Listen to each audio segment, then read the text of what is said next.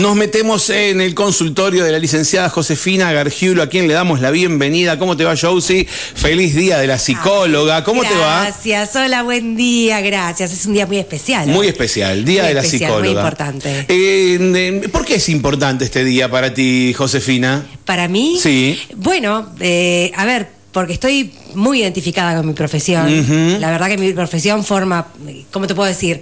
Sos Es- orgullosa de, de- sí, de lo estoy que muy sos. orgullosa de la profesión que elegí, porque de hecho es lo que yo quería hacer desde muy chica. Eso te iba a preguntar, Eh, ¿cuándo, ¿cuándo nació tu idea de ser psicóloga? Y yo recuerdo entre los 12 y 13 años Ajá. que yo quería ser psicóloga. ¿Te, te recordás un disparador, algo que te haya motivado a...? A- sí, sí, me y acuerdo. no me lo vas a contar. Sí, ah, sí, no, lo puedo puso cara de, puso cara de, sí me acuerdo, pero... Porque es bien, es, es bien adolescente. Es Ajá. justamente cuando entré en mi adolescencia Sí. y veía los las dificultades que, que presentaba yo en mi adolescencia y los chicos de mi edad, yo quería ser psicóloga para ayudar a adolescentes. Ajá. Bueno, justamente ahora, ahora mismo no estoy atendiendo a adolescentes, pero hasta el año pasado sí los atendí Mira. siempre. Pero bueno, mi idea era ser psicóloga porque yo quería atender a los adolescentes porque creía que no había psicólogos formados para atenderlos. Y, y bueno, y siempre me mantuve con la idea de ser psicóloga también Pero en vos, secundaria. y- para, vos mirando a los adolescentes o viéndote tam- también vos como adolescente No, en- y la en- necesidad de, recibir atención? Y en ese momento con 11, 12 años, 13, era más que nada con, por mi necesidad. Eso te iba a preguntar, ¿mucha gente estudia psicología eh, porque quiere resolver cosas personales? Vos sabés que lamentablemente. Yo conozco sí. varias personas, por eso digo que... que- Lamentablemente sí. El tema para mí, la madurez, eh, viene cuando uno eh, se despega de esas cuestiones y, y empieza a observar más las necesidades de los demás que las propias. sí, Entonces, obviamente, igual hablo de la un- carrera, ya una vez cuando claro. empieza a laburar y atender, obviamente que Claro, está- creo que puede ser un disparador como para decidirlo. Yo de- era muy pequeña, digamos, cuando pensaba esto. Eh, puede ser un disparador, pero después se tiene que transformar en, en más una mirada hacia el otro que hacia uno mismo. Porque en todo caso, si uno necesita ayuda por algún motivo, tiene que buscarla eh, justamente en algún profesional que, que pueda ayudar. ¿Todos los no en la carrera de psicología. ¿Todos los psicólogos van al psicólogo? Eh, no todos, Ajá. no todos. Va- van o vamos al psicólogo si lo necesitamos por alguna cuestión puntual. Pero Dentro no te hace, es- no te hace, no te hace ir al psicólogo ser psicóloga. Quiero decir, recibir tanta información, escuchar tanto a la gente, eh, eh, Sí. necesitas. eh, Voy a aclarar algo. Dentro Sí. de lo que es la psicología clínica, que es la atención a pacientes, Sí. hay distintas orientaciones teóricas. La orientación teórica psicoanalítica sí incluye como parte de su praxis el que el psicoanalista se analice. Entonces, en ese caso, los psicólogos clínicos que son psicoanalistas sí deben ir como parte de su práctica a su propio análisis. En cambio, con las otras orientaciones teóricas, tenemos que ser conscientes de cuáles son nuestros límites, nuestros problemas, y podemos ir al psicólogo, a un colega, eh, si, si lo necesitamos por algún tema puntual, pero no es como obligatorio. Sí, entiendo. ¿Sí? Eh, sí, lo que debemos hacer eventualmente es supervisar, que es otro tema. Pero, pero bueno. supervisar, supervisarte. Su- no, supervisar, supervisar la práctica, a ver si estamos bien eh, orientados con algunos pacientes. Ah, mira qué bien. Pero, Ajá. pero en sí el análisis, como le dicen los psicoanalistas, es para psicoanalistas como parte de la práctica. ¿Te podés, uno puede analizarse frente al espejo? ¿Podés aplicar tus conocimientos sobre vos misma? Eh, a ver, uno puede ser consciente de los déficits, de las, de- digamos, de las potencialidades, puede ser consciente de algunas cosas de sí mismo e intentar mejorarlas. Pero como todo, en general cuesta con uno mismo. Eh, está, está bueno que si uno tiene un problema puntual, ni hablar si se trata de un, eh, digamos, de algo más ligado a, una, a, un, a un problema como puede ser eh, un burnout, que es muy común en, en esta profesión, que uno acuda a otro profesional que nos pueda orientar. Igual, Porque además se da una cuestión particular y es Sí. cuando uno, una cosa es, tengo que mejorar ciertas habilidades, ¿no? Sí. Entonces, por ejemplo, eh, si yo tengo conocimiento sobre, bueno, hoy íbamos a hablar de habilidades comunicacionales, te engañé. sí, no, pero me encanta, me encanta, hablemos de lo que quieras. Eh, si yo tengo conocimiento de habilidades comunicacionales, entonces eh, puedo tratar de mejorar mis habilidades en función de lo que conozco. Pero de pronto, si yo estoy padeciendo algún problema puntual, como pueden ser ataques de pánico, como hablamos el Pero otro día. estrictamente personal, digamos, hablar de tener problemas eh, de consultorio para afuera. Exacto, personal. Entonces, difícilmente me puede ayudar a mí misma porque estoy inmersa en el problema. Claro, estás metida en- Entonces, por ejemplo, si tengo una depresión producto del agotamiento profesional, mi mente va a funcionar de determinada manera, va a procesar la información de determinada manera que no me voy a poder ayudar, porque voy a funcionar con lo que se llama un sesgo negativo. Entonces el sesgo negativo que dice, y nada sirve para nada, y para qué voy a seguir, y por qué voy a hacer esto, no tiene sentido. Pero ahora, si vos tuvieras cualquiera de los planteos que te viene a hacer un paciente, ¿sí? O sea, cualquier situación, cualquiera sea, porque vos debes tener pacientes, cualquier psicólogo o psicóloga debe tener pacientes con un abanico de problemáticas.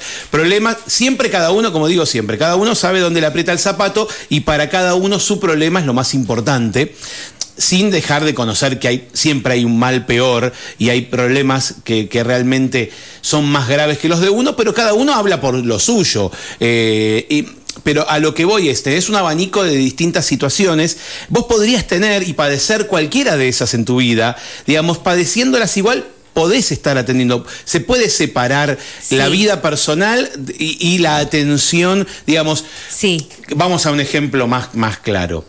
Eh, uno, uno tiene amigos o amigas, o un, un amigo que es psicólogo, tengo un amigo que es psicólogo, y yo digo, este con lo rayado que es, ¿cómo hace para atender a la gente? Ah, Diciéndolo mal y pronto.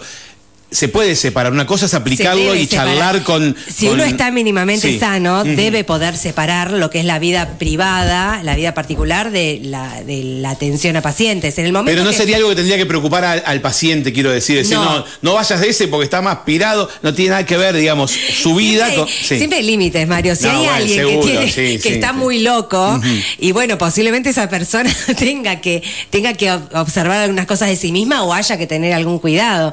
Pero lo cierto es que es nuestra obligación separar lo que es la vida eh, privada de la vida eh, laboral y, nunca hacer observaciones o intentar no hacer observaciones al paciente que en realidad uno se las esté haciendo a sí mismo.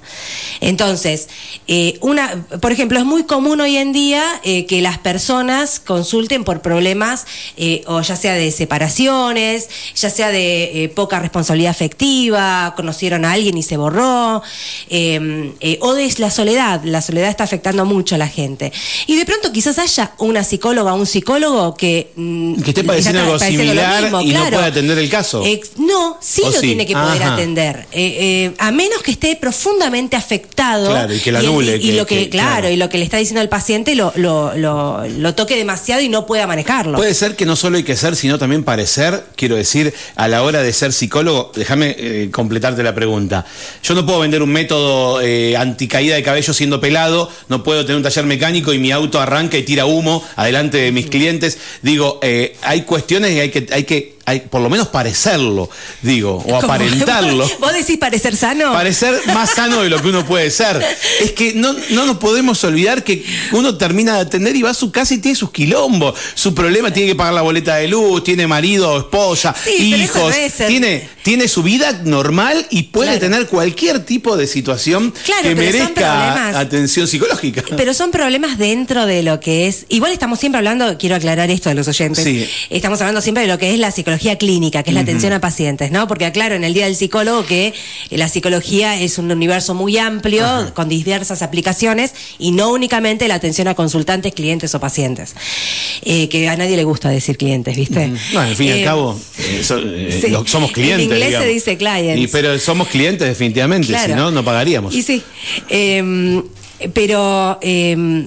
Eh, eh, eh, digamos que eh, son cuestiones dentro de los límites de lo normal, lo que tras- el psicólogo obviamente cuando cuando va a su casa también tiene que ordenar con los pibes a ver qué Claro, hace, sí, sí, sí, sí. eh, si es que tiene pibes, si no tiene pibes, bueno, te- algunos tienen problemas de pareja, otros tienen, bueno, el tema es que son todos problemas dentro de lo dentro de lo manejable. Lo grave lo, lo grave en cualquier profesional, creo yo, de la salud eh, y cualquier profesional es que tengan problemas graves. ¿Sí? Entonces, en ese caso hay que ser muy consciente y poder frenar a tiempo, pedir ayuda.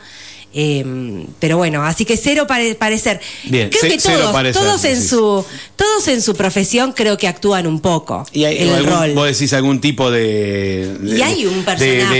de, vestimenta, de cómo se dice, de eh, digamos la ropa de laburo Claro. de alguna manera que Hay que te- un personaje. A mí, a mí nunca me gustó mucho el, el- el estereotipo del psicólogo, psicóloga solemne, eh, viste, el, el- el sí, Freud. que se pone que se pone los anteojos exclusivamente para escucharte. Claro, nunca me gustó. Pero bueno, cada, cada colega es, libre de su manera. ejercer como lo, lo desee.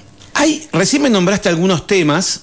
Hablaste de la soledad, hablaste de las separaciones, o sea que son mm, muchos- muchas cuestiones vinculadas a los vínculos de personas. ¿Tenemos un ranking de temas que puedas armarme sencillamente, pero local y si es similar con la media nacional o nuestra ciudad tiene, digo, si hablas con psicólogos, estás en algún grupo de WhatsApp, hay foros, encuentros, congresos, digamos, si hay una media, si hay una media nacional también de temas que se con- que se puedan conocer. Eh, sí, eh, dentro de lo que es psicopatología, los trastornos de ansiedad y trastornos del estado de ánimo después de la pandemia aumentaron muchísimo en general en el mundo, en nuestro país en particular, y aquí la cantidad de consultas por trastornos de ansiedad y trastornos del estado de ánimo, que serían, eh, los trastornos del estado de ánimo serían depresión, ¿sí? Eh, eh, eso aumentó muchísimo. Entonces, sí hay como una correlación. Después, eh, particulares de esta zona, mm, no, no, no. Te diría que es algo que me preocupa, porque siempre lo digo, ¿no? Sí. Quizás esto ya lo escuchaste, pero es que cada vez hay más eh, personas solas que quieren estar acompañadas y les cuesta encontrar pareja. Y eso sí Y creo al que revés, tiene- ¿no? Gente acompañada que quiere estar sola. No, no, No. no, no, no. No. Eh, La verdad que que consulten por eso, por lo menos, no, a menos que sea Porque una les preocupe, relación. no, porque justamente porque si estás acompañada, o sea, que les preocupe su deseo de separarse, pero y que no Sí, tenga un eso- motivo de pronto, no es que diga, che, me quiero separar porque no me lo soporto más, no, porque Claro. yo quiero estar solo, quiero estar sola. Eso no, no pasa habitualmente. No, Puede no, pasar, pero no es, no es algo no es tan habitual. habitual. Es mucho más habitual eh, atender eh, mujeres entre los 35, 50 años, eh, profundamente afectadas por ¿Tristes? la...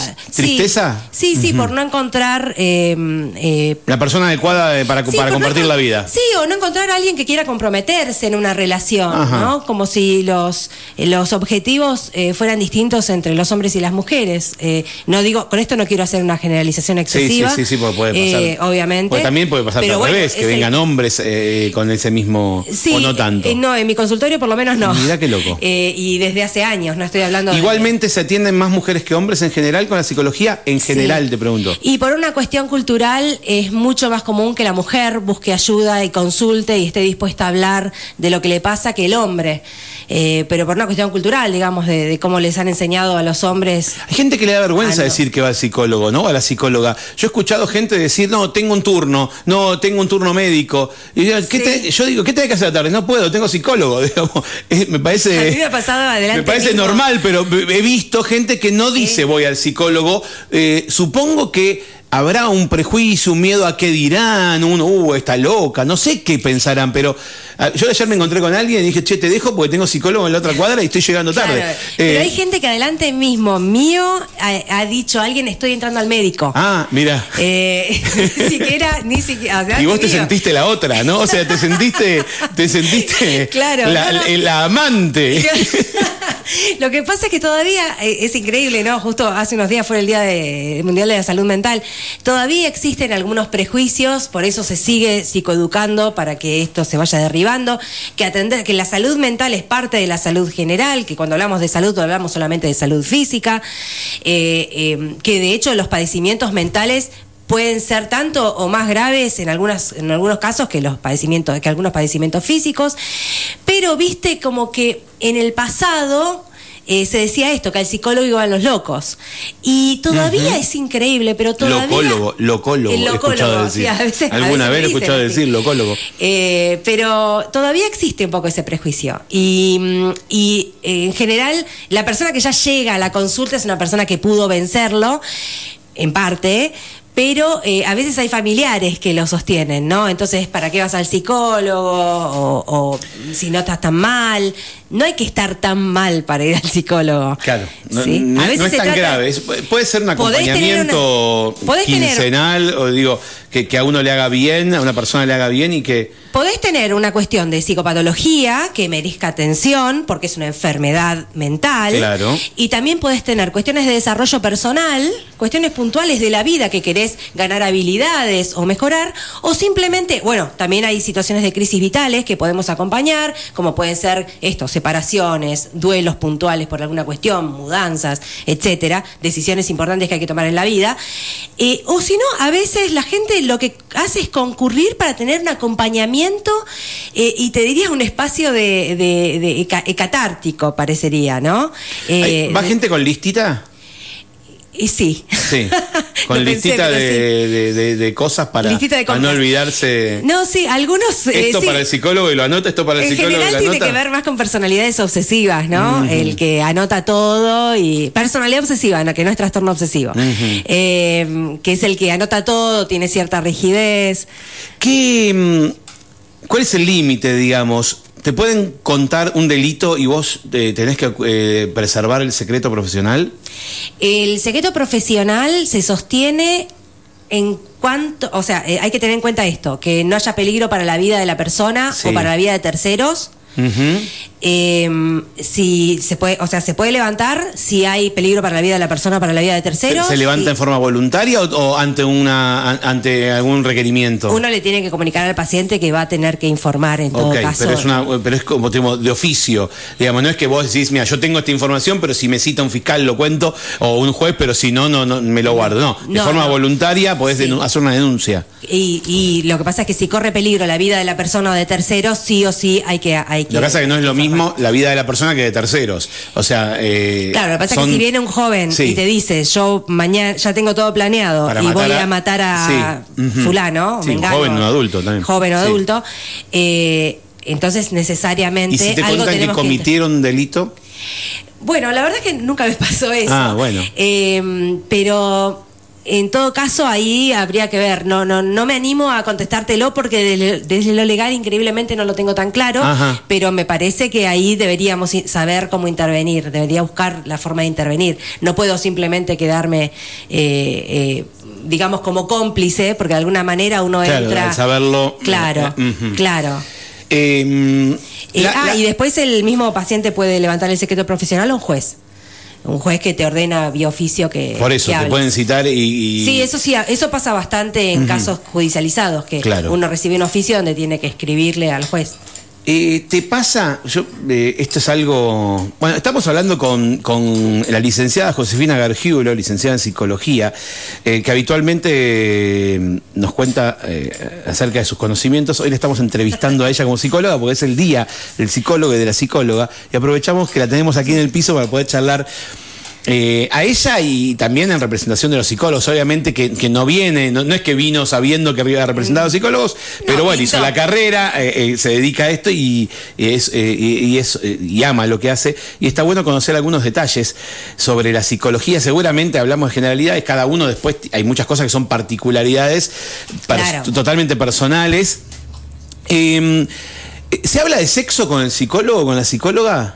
Sí, hay pacientes que hablan de sexo. ¿Pero que plantean problemas sexuales? Algunos sí, eh, al- algunos sí lo plantean como problema y eso también, volvemos a lo mismo, la formación, ¿no? Porque a veces son problemas que se pueden eh, trabajar en la consulta de acuerdo a la formación que uno tiene y a veces son problemas que son más para alguien específicamente formado en sexo- sexología o el sexólogo, digamos, Claro, un claro. psicólogo con orientación o, tra- o trabajo en sexología o el sexólogo. O, o en este caso nosotros, por ejemplo, hablamos con Hugo, que es urólogo. Eh, claro. ¿no? Y está todo, y, y- y además, Eh, además de, sexólogo, es, es urólogo, digamos, Claro. médico y es urólogo. Pero, pero sí surge, surge, no, la verdad es que no todo lo que uno creería, ¿no? O porque uno pensaría, bueno, en ese espacio de que hablar a la gente, pero no es, no es lo que más, lo- el- digamos, lo que más eh, eh, molesta a la gente. Ajá. O las- los problemas que más se presentan. No, los problemas, digamos, los problemas que más tiene la gente son las cuñadas, digamos. La Mentira. No, viste que siempre, siempre la cuñada, los suegros, eh, que se meten, esas cosas, no sé, digo, si pasan. No es que me pase a mí, pero digo. Que, no, no, el problema, es, típico de las metidas que son la cuñada, digo, cualquier ah, cosa. Vos sabés que uno de los. Lo, que más aparece son esto, es, son los trastornos de ansiedad. Es como la gente eh, se, se, mete en sus propios pensamientos, hace, digamos, películas muy catastróficas acerca de la vida, o teme por eh, y la pasa muy, muy mal, eh, porque, claro, nuestra, nuestro cerebro, vos sabés que el cerebro reacciona a un pensamiento igual como que como, si tuviera realmente la, enfermedad. Claro. totalmente de acuerdo. Eh, la, gente sufre mucho por esos temas y bueno, y es un trabajo arduo, pero no tan complejo, eh, eh, el que se puede hacer sobre eso.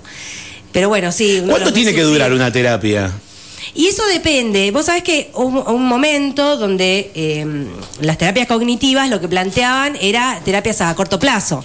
Entonces, te planteaban que en un par de meses ya estabas bien y salías adelante. Lo cierto es que hoy lo que se sabe es que esto sirve para determinadas patologías o algo muy puntual, como fobias, una trastorno de ansiedad puntual, pero eh, o para algunas depresiones que se sale adelante bastante rápido, bastante bien. Pero no para todo. Eh, cuando se trata de cuando se trata de trastornos de personalidad o hay cuestiones más de base, eh, hay acompañamientos que requieren necesariamente mucho más tiempo, un año, dos años. ¿Qué pasa si vas 20 años al mismo psicólogo? Creo que te haces amigo. te puedes hacer amigo un año, imagínate. sí, no, no, no quiero faltar el respeto a los colegas que sí eh, tienen este tipo de terapias. Porque es como una, es como una, mm, es un formato de atención, digamos. No todo el mundo atiende 20 años a la misma persona. No, en general el psicólogo clínico de corte psicoanalítico es el que acompaña o que puede acompañar a, los a los pacientes. O sea, el psicoanálisis sí el es psicoanálisis, sí. De, y en, de largo es acompañamiento claro, eh, y de largo tiempo. Sí, o tratamiento o análisis. Ellos en realidad lo que llaman es análisis. Los demás psicólogos, eh, dependiendo, digamos, si yo te diera un trastorno límite de personalidad o atiendo un trastorno límite de personalidad, entonces sí es posible que lo tenga muchos años en tratamiento, pero porque es un trastorno límite de personalidad. Pero si es un trastorno de ansiedad, es posible que estemos mucho, mucho, mucho menos. Sí, de hecho, deberíamos estar mucho menos. Así que siempre depende de, eso. Y siempre, obviamente, como estás hablando conmigo, yo soy psicóloga clínica, te voy a hablar de la psicología clínica.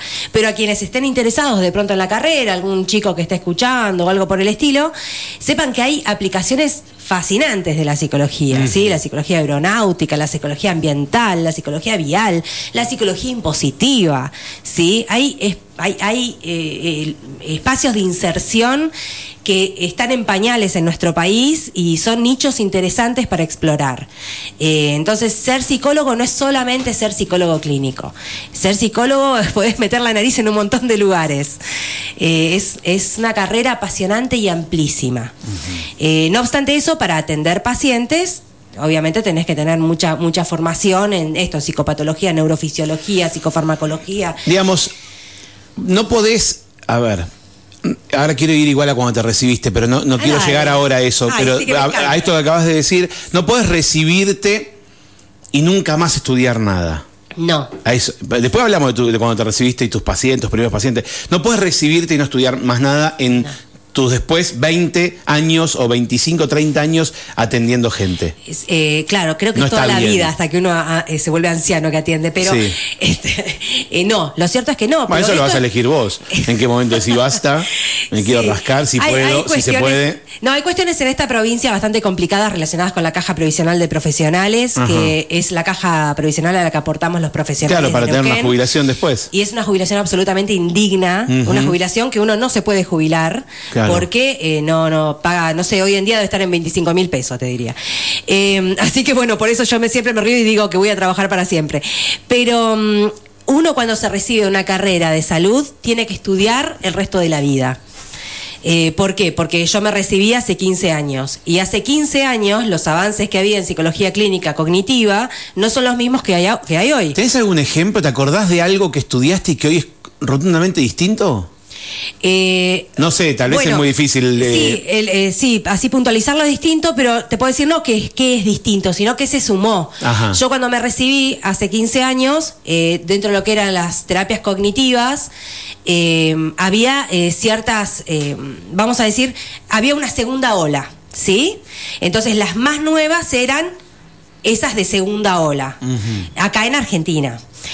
Y hoy en día, 15 años después, hay una tercera ola y hay eh, neurociencias cognitivas también. Entonces, si yo me hubiera quedado solo con lo que aprendí hace 15 años, estaría súper desactualizada y no sabría cuáles son las últimas herramientas que se ha demostrado que funcionan en determinados problemas. ¿Sí? Entonces, durante todos estos años, o, los avances que ha habido en tratamiento de trastorno límite de personalidad, eh, eh, insisto, con depresión, entonces, se ha sumado y se ha complejizado. Entonces, como toda práctica de salud, uno tiene que estar actualizado lo más posible. Por ejemplo, en trastornos de la conducta alimentaria había determinados protocolos de atención hace 15 años y hoy en día hay otros protocolos de atención que se llaman mejorados, justamente, y hay que conocerlos, ¿sí? O se hablaba, por ejemplo, en prevención de los trastornos alimentarios, que a mí los trastornos alimentarios es un tema que siempre me apasionó. Em, entonces, en prevención, hace 15 años se hacía una cosa, 15, 20 años se hacía una cosa. Y hoy en día se hace, te diría, radicalmente otra. Sabemos que ya no tenemos que hablar de los trastornos alimentarios, no tenemos que decir qué es la bulimia, la anorexia, sino que tenemos que hablar de lo que rodea ese problema, porque se ha demostrado a lo largo de los años qué es lo que funciona y qué es lo que no. Entonces, esto siempre dentro de lo que es las psicoterapias basadas en la evidencia científica, se llama. Eh, como toda profesión, uno debe estar actualizado. Es de buena práctica profesional estar actualizado. Por eso uno no es el mismo que era ayer. Acá me dicen, el cambio rotundo comenzó con el estudio del microbioma humano, en 2009 en adelante. Ajá no, nos dice un, oyente. Bien. Em, bueno, la famosa Uy, no, con esa no hablo porque me está todo el día psicoanalizando. La tenés esa, la, sabés esa. lo que pasa es que la gente no Qué quiere difícil, che, vamos a salir con quién no, con la psicóloga. No, no sé, no, no, no digas nada, eh, no hables nada porque te está todo el tiempo analizando. Es, es vieja, es vieja esa. Claro, es vieja esa. Eh, eh, te, habrás escuchado, la habrás eh, No me analices, no me estás analizando, No me analices, exactamente. Estás como si uno fuera un robot, ¿no? Que, no que no me estás escaneando en este momento. Primero que la palabra, vamos a, mirá cómo está fuertemente anclada el psicoanálisis a nuestra cultura, ¿no?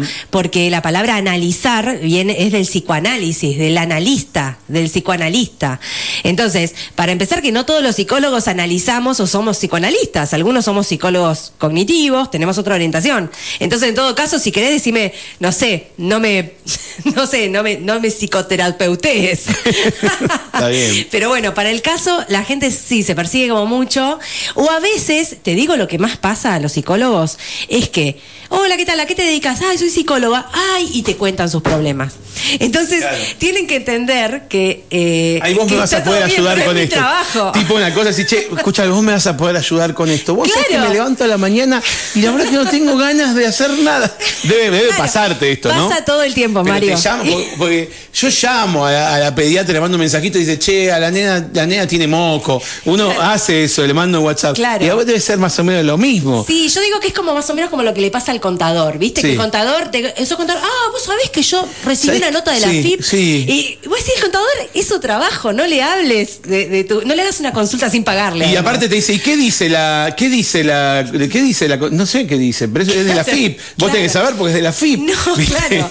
Bueno, con el psicólogo pasa muchísimo. Es, es algo que a veces hasta me sorprende porque pasa mucho que la gente cuando escucha que soy psicóloga o me encuentro con alguien y, ah, soy psicóloga, y me cuentan cosas íntimas. Inmediatamente. sí, y lo que sí hay que tratar de distinguir es que el profesional que te atiende, por más altruista que parezca nuestra profesión o que lo sea quizás, no deja de ser un trabajo. Entonces, esto es un trabajo como el trabajo que tenés vos, como el trabajo que tiene Rocío, como el trabajo que tiene el que tiene un negocio. Entonces, eh, el trabajo se paga. Eh, y a veces cuesta un poco con el psicólogo, cuesta mucho que el psicólogo mismo lo entienda a veces y que la gente lo entienda. Claro, yo me imagino una terapia donde la persona su mayor preocupación es una cuestión económica. ¿No? Y a la tercera, el tercer encuentro dice, che, no tengo para pagarte los próximos encuentros y vos tenés que decidir cómo sigue esto, porque vos por un lado estás ayudándola por, su, por cómo le incide su preocupación económica en su vida, eh, psicológicamente hablando, y por otro lado, tenés que cobrarle. Por y te supuesto. dice, no tengo plata para pagarte las próximas eh, sesiones de los próximos, no sé, tres semanas.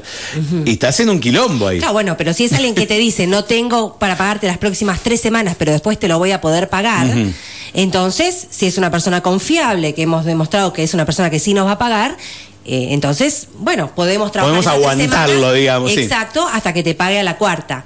Eh, porque eso a veces pasa y con personas confiables uno sabe que puede, puede manejarlo de esa manera.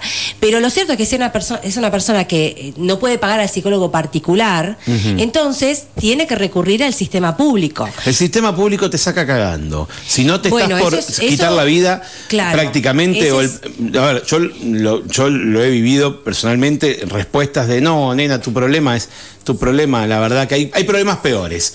Y el que sigue, Claro, eso lamento, no- no- yo lamento claro. si se le cae mal a alguien, pero esto lo viví en primera persona, así que no, no, no me lo contó nadie. Así que eh, la que- respuesta fue así. Claro, o Eh, alguna fundación, ¿no? Hay que buscar por ahí, en todo caso, eh, yo lo, lo ayudaría eh, a, a encontrar algún tipo de atención donde no tenga que, donde no sea oneroso o donde no tenga que pagar.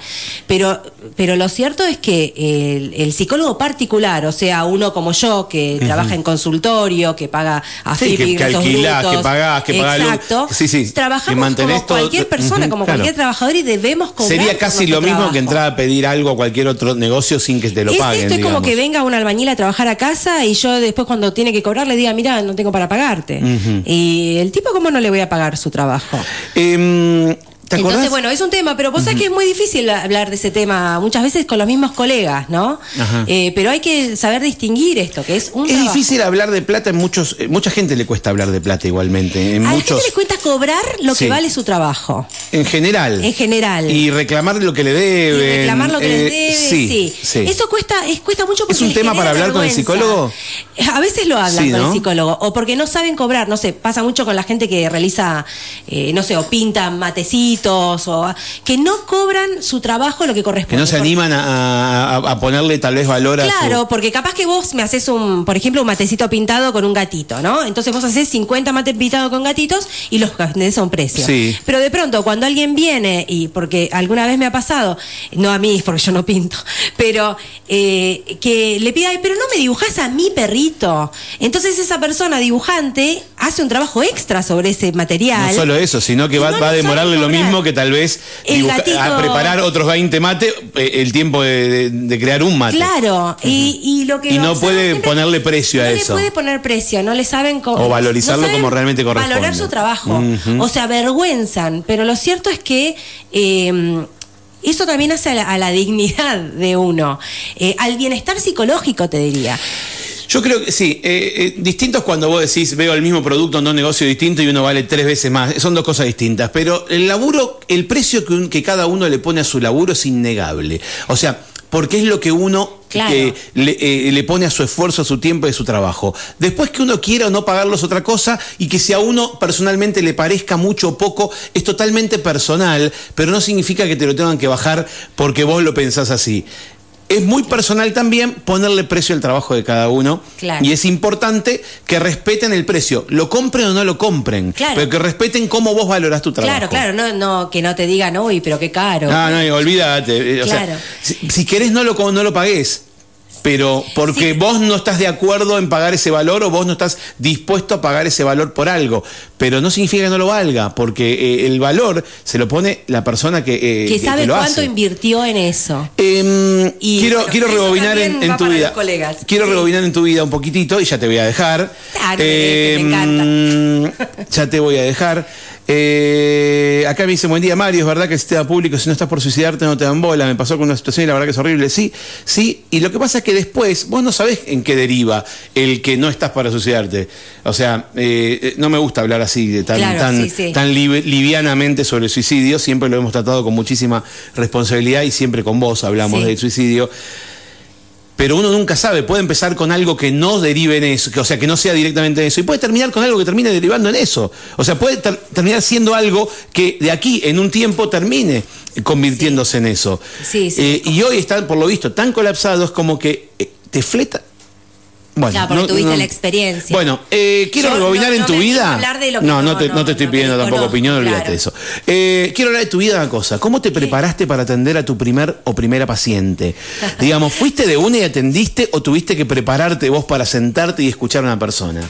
Fue- eh, yo siempre fui muy mandada. Eh, entonces, no me acuerdo bien el primer, primer paciente, eh, pero sí el primer paciente particular, digamos, porque en sí en la carrera eh, hacíamos algunas prácticas, entonces, pero mm, eh, no, no, lo que recuerdo que estaba muerta de miedo, pero una vez que me senté, la piloteé. Lo que creo hoy, con mucha más experiencia, es que, es que era una bebé, que las cosas siempre se podían hacer mejor. Pero bueno, eh, ¿cómo me preparé? Mira, sí te voy a decir algo. A. Cuando uno recién arranca, eh, o cuando algunos, digamos, recién arrancábamos, eh, estábamos muy atados a lo que eran los protocolos, lo que debía hacerse. Claro, sí, no- no- no escaparte de una, todo Claro, no había perfecto. que escaparse de. Todo de- perfecto. claro, más los cognitivos. Con la escuelita, digamos. Claro, la tarea que tengo que dar cuando la tengo que dar. Y creo que mis primer pacientes o mis primeros pacientes deben haber sido de esa manera, porque era muy rígida y muy apegada a estas cuestiones. Y después la experiencia, el, el contacto cotidiano con personas. ¿Te, con- te contaron la primera historia, lo primero que te contaron, ¿tuviste que salir a buscar un libro? Así, ¿qué carajo hago con este tipo? Con esta... O sea, Mira, o una- tuviste respuesta inmediata, pudiste tener un diálogo inmediato. ¿Te acordás de tu primer paciente? No me acuerdo tanto, Ajá. me acuerdo, me acuerdo poco de ese primer paciente, era una mujer. eh, eh, me acuerdo poco, pero sí que seguro salía a correr, correr a- corriendo a buscar un libro, eso seguro. Y hoy en día a veces también pasa, más allá de la experiencia y de la soltura que ya puedo tener, porque tengo mucha más confianza, o tengo confianza en mí misma, en lo que sé y en lo que puedo saber. eh, más allá de eso, cuando se presenta alguna situación que mm, no, no sé manejar muy bien, inmediatamente o la superviso o busco en donde sé que puedo buscar el- el- la información o el conocimiento para poder atenderlo. Pero eh, es- esta profesión es actualización consta es estudiar mucho, actualización constante y experiencia. ¿Te pasó? Ahora no creo, porque aparte ahora, con, con mucha experiencia, con, con, eh, con- con- con muchos turnos tomados, quiero decir, ya casi eh, con tu agenda completa, pero cuando recibías, al principio ibas recibiendo pacientes, ¿te pasó que te aparezca alguno y te diga, vos le preguntás por qué venís? Y que diga, no tengo ni idea, me mandaron. Sí. Eh, ¿Te pasa eso de, Eso de, pasa. me manda mi mamá, me mandó mi novio, me mandó mi novia, me mandó mi hermana? No Eso- tengo ni idea, que no sé para qué vengo, pero bueno, estemos un rato acá. Sí, sí, eso pas- eh, pas- pasaba, pasa. No me pasa hace rato ahora que lo pienso. Eh, como que la gente viene porque quiere ahora, pero eh, en general pasa en situaciones judicializadas, por ejemplo. Ah, bueno, eso sí, porque ahí es realmente manda, que lo mandan, claro, sí. Pero él, lo mandan familiarmente. Y donde lo mandan familiar- Anda al psicólogo, vos tenés que psicólogo, no, pero quiero, te sacan un turno, Sí. te manda y te- tenés turno con la psicóloga tal día. Sí, Y decís, a veces pero no se puede no. avanzar mucho, a menos que la persona en algún momento se haga alguna pregunta o... o- Y se- se halle ahí y se abra. Sí, sí. Sí, pero pasa- me ha pasado. No me pasa hace rato. Porque a los lo chicos los mandan al psicólogo. Sí. O sea, eh, los chicos A no dicen, ay, mami, hoy mami se levanta un día quiere ir al psicólogo. O sea, va al psicólogo. y los en los niños y en los adolescentes suele suceder. Últimamente hay más demanda de adolescentes, o sea, más adolescentes que piden ir al psicólogo. Pero en algún momento era, era más que los mandaban. Eh, eh, pero bueno, justamente este año yo no estuve atendiendo a psicólogos solamente Eh, adultos, adolescentes. pero porque me. eh, sí, perdón, ¿qué dije? Psicólogos. Psicólogos, sí. ¿Atendés a algún psicólogo? Sí, ¿Atendés a algún psicólogo? Sí, sí, sí, sí. Bien. Eso ya después con, con los años uno empieza a atender colegas y ahí es cuando te das cuenta que estás grande. Y, y decime algo más y ya vamos cerrando, porque traté de tocar distintos aspectos. La famosa, eh, si soy tu amigo no me puedes atender, si soy familiar no me puedes atender, el marido de, la prima de, el hijo de, o un paciente y a su hijo, un paciente a su amigo. ¿Se puede atender a familiares? ¿Se puede o no se puede? ¿Es Eh, ético, no es ético, no se está prohibido? ¿Qué pasa? No, no es, no es ético y eh, no, no es ético, pero eh, uno lo que puede hacer a veces es orientar a alguien si sabes cómo. Eh, lo que pasa es que estamos emocionalmente implicados con nuestros familiares o con nuestros amigos. Y en ese, en, cuando estamos tan emocionalmente implicados, y además a veces estamos eh, somos, ¿cómo te puedo decir? Si tenemos un familiar con una depresión profunda, voy a verme afectada por su depresión. ¿sí? Claro. Entonces, posiblemente yo no pueda ser lo suficientemente objetiva con su padecimiento. Eh, lo mejor y lo más sano para esa persona es que se atienda con otra persona. Quizás lo que haría yo es buscarle la mejor atención posible. Claro. Eh, Recomendarle. de- Claro. Ahora, yo no me la banco Rocío, que está del otro lado del vidrio y no nos está escuchando en este momento. Sí. Tengo un problema con ella y convivo, todos los días laburamos juntas, pero. pero y, y- y ella tiene conmigo lo mismo Ajá. y los dos vamos con vos. Ajá. No se puede. ¿O sí? Bueno, vos sabés que en, eh, lo cierto es que uno debería... Ella dice, se tira pedos, ¿viste? No me lo banco más. No, no, lo, lo ideal sería no intervenir de los dos lados. O sea, que porque- seas la psicóloga de los dos Sí, no estaría bueno. No, a veces ha pasado con algún colega que le ha pasado que atendía a una persona y después le pidió turno a otro y resulta que estaban relacionadas de alguna manera. no lo sabes es una cosa. No lo sabía, eh, pero, o sea, no me pasó a mí a otra persona, pero en sí eh, eh, lo ideal sería no, no atender ese tipo de situaciones. Pero sinceramente, Mario, en tantos años de práctica, no me ha pasado. o sea, no es tan común que te pase. Eh, si llegara a pasar, bueno, Conozco, he conocido Ah, situaciones, sí, sí, sí. Mira. He conocido, he conocido situaciones que los psicólogos hablan más que los pacientes. eh, o sea que no sabés quién de los dos es el psicólogo en un momento. Bueno, no. Después de la hora y media, dos que están charlando y que durante 70 minutos charló más el psicólogo que el paciente. Bueno, Eh, lo- he conocido sería- personas en el medio de dos situaciones. Yo, Sí. sé- yo trato de no ser muy rígida, pero lo cierto es que la psicología de clínica tiene que ser ejercida con responsabilidad. Si tenemos una persona con un, eh, un- un padecimiento puntual frente a nosotros, no podemos hablar de nosotros. Tenemos que escuchar al paciente atentamente, una escucha activa. Tenemos Cada tipo poder- que te interrumpa y te diga, ay, a mí me pasa lo mismo. Claro, ¡ay! Eh, claro, no. Eh, o personas que de pronto eh, no es serio, no es ético, no es profesional. Uno puede, después de mucho tiempo, hacer autorreferencias. Eh, Las autorreferencias a veces sirven para ejemplificar alguna cosa, están contempladas en lo que es la psicoterapia cognitiva, pero eh, no podés hablar de vos todo el tiempo con el paciente. Eh, acá en este pueblo se da una cuestión particular y ya sé que tenés que cerrar, Sí. y es que uno de pronto se cruza a los pacientes en la calle. No, lo peor es cuando te los cruzas en la sala de espera. Eh, lo que peor- conoces a todos. No, pero vos, ah, vos como psicóloga a los Como pacientes, yo, claro, sí, Claro, sí. vas en el supermercado, como siempre digo, el paciente te mira el changuito a ver qué compras. No, pero lo más grave es cuando te cruzas con la nutricionista en el supermercado y te mira el changuito de lo que está comprando. Me pasó una vez con, con, con Ferreira y yo sentí que me estaba mirando el, el changuito. Y dije, no me mires el tapado, viste yo el changuito para que no me vea lo que estaba comprando. Claro, pero bueno, acá pasa mucho eso, que en otros lados eso no existe. eh, O y- cruzarte en, el, en- presente a la esposa o al marido, Ah, de la que hablan todo el tiempo y dicen, Eso- ¿cómo me miró mal? Che, ¿qué le decís que me miró mal?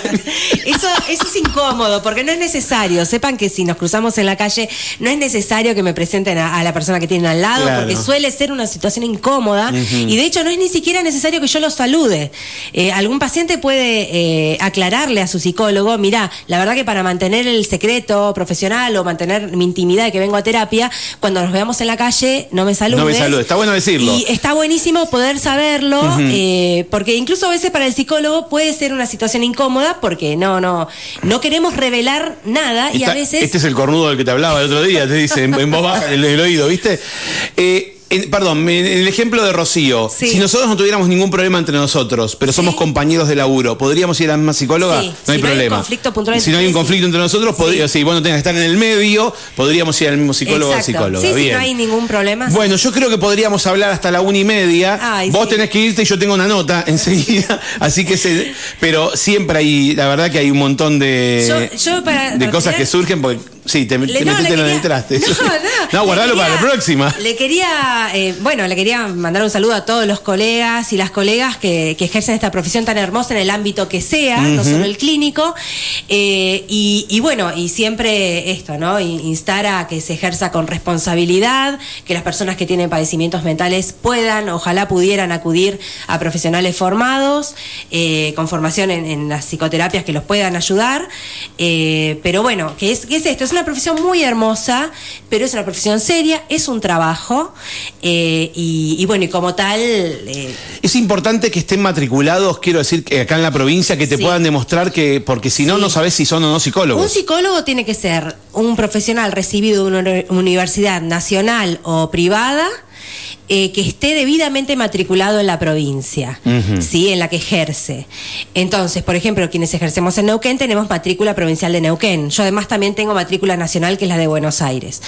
Pero eh, que esté matriculado... Ah, la de Buenos Aires es nacional, ¿te permite ejercer en todos lados? No, No, igual tenés que matricularte. ah, como todo lo de Buenos ah, bueno, eso por el. es de Buenos Aires. el, ¿Cómo se Eh, dice? Cap- Capital Claro, centrismo, el ¿no? Que hay. Sí. Eh, pero siempre Amba- no, amba no, ¿cómo es? Eh, cabacentrismo sería. Sí, el psicólogo tiene que estar, eh, obviamente, recibido, tiene que estar matriculado, tiene que estar actualizado y, eh, y, ay, ¿qué era lo que te iba a decir? Eh, bueno, y tiene que ejercer desde...